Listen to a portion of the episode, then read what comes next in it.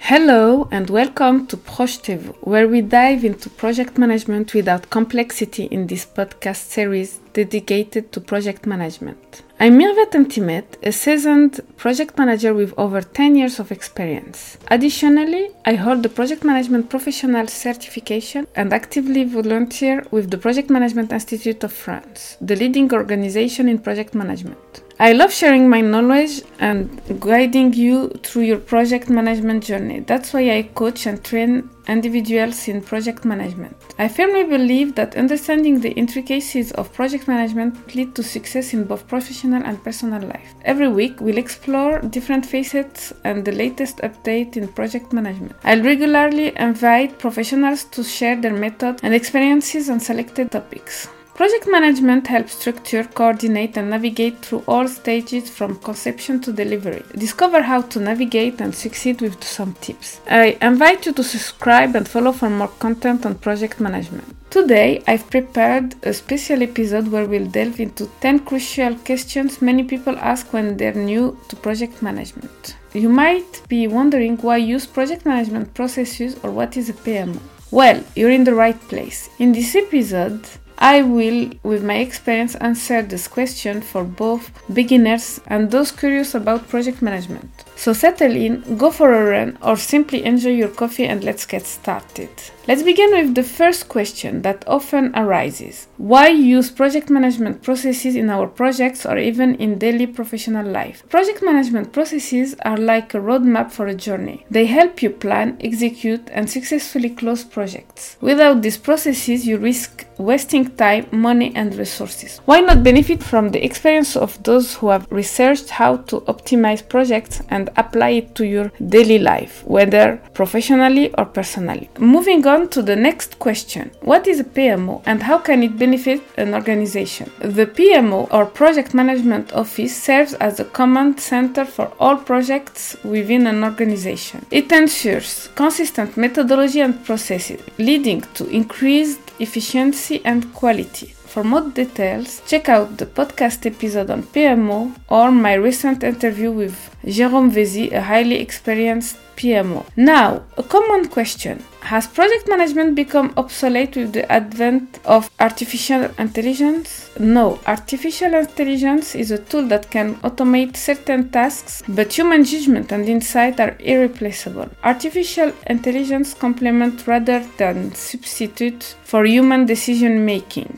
As discussed in a previous episode, it can handle repetitive tasks, allowing project manager and PMOs to focus on more strategic and human aspects. Next step why is it important to set SMART goals in project management? SMART goals or objectives, whether in entrepreneurship or digital marketing, provide a clear vision of what you want to achieve. They create a framework for measuring success, keeping everyone on the same page. SMART stands for specific, measurable, attainable, realistic, and timely. Four criteria to ensure clear and achievable goals. Moving on to the fifth question What is the triangle of quality, cost, and time? And why is it crucial in project management? The triangle of quality, cost, and time, also known as QCD, represents the inherent trade off in any project. You can't have all three at the same time fast, cheap, and high quality. Understanding this triangle helps manage expectations and guides project decisions. It's crucial to monitor these aspects through the project using key performance indicators. Another question Why is it important to conduct a stakeholder analysis at the beginning of the project? Knowing your stakeholders and understanding their needs is crucial for project success. It helps minimize the risk of conflicts.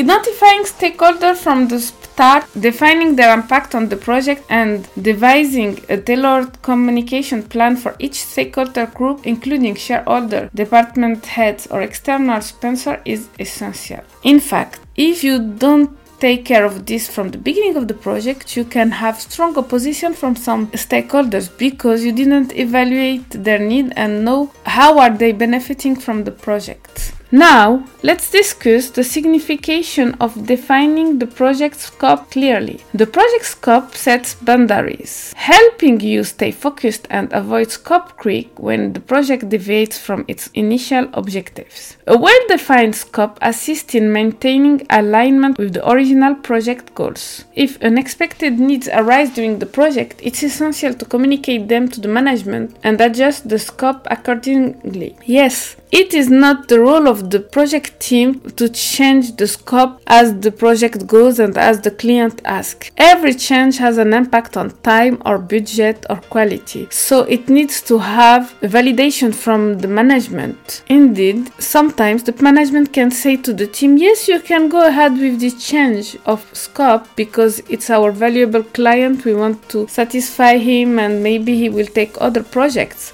But if you do it often and without asking the management and knowing all the impacts, you can lose many projects like this because you will just keep answering the client demand and forgetting about the initial scope that was agreed upon. It's very dangerous to do this. Finally, one of the most critical questions why is risk management a key element of project management? Risk management allows you to identify, evaluate, and prioritize risks to take appropriate actions. It is an essential tool to avoid unpleasant surprises. Planning for risks and project outset, defining responses such as mitigation, contingency, or acceptance ensures a swift response when risks materialize. A risk matrix evaluating impact and probability helps prioritize and manage risks effectively. And that concludes this information packed episode. I hope these answers have helped clarify some key aspects of project management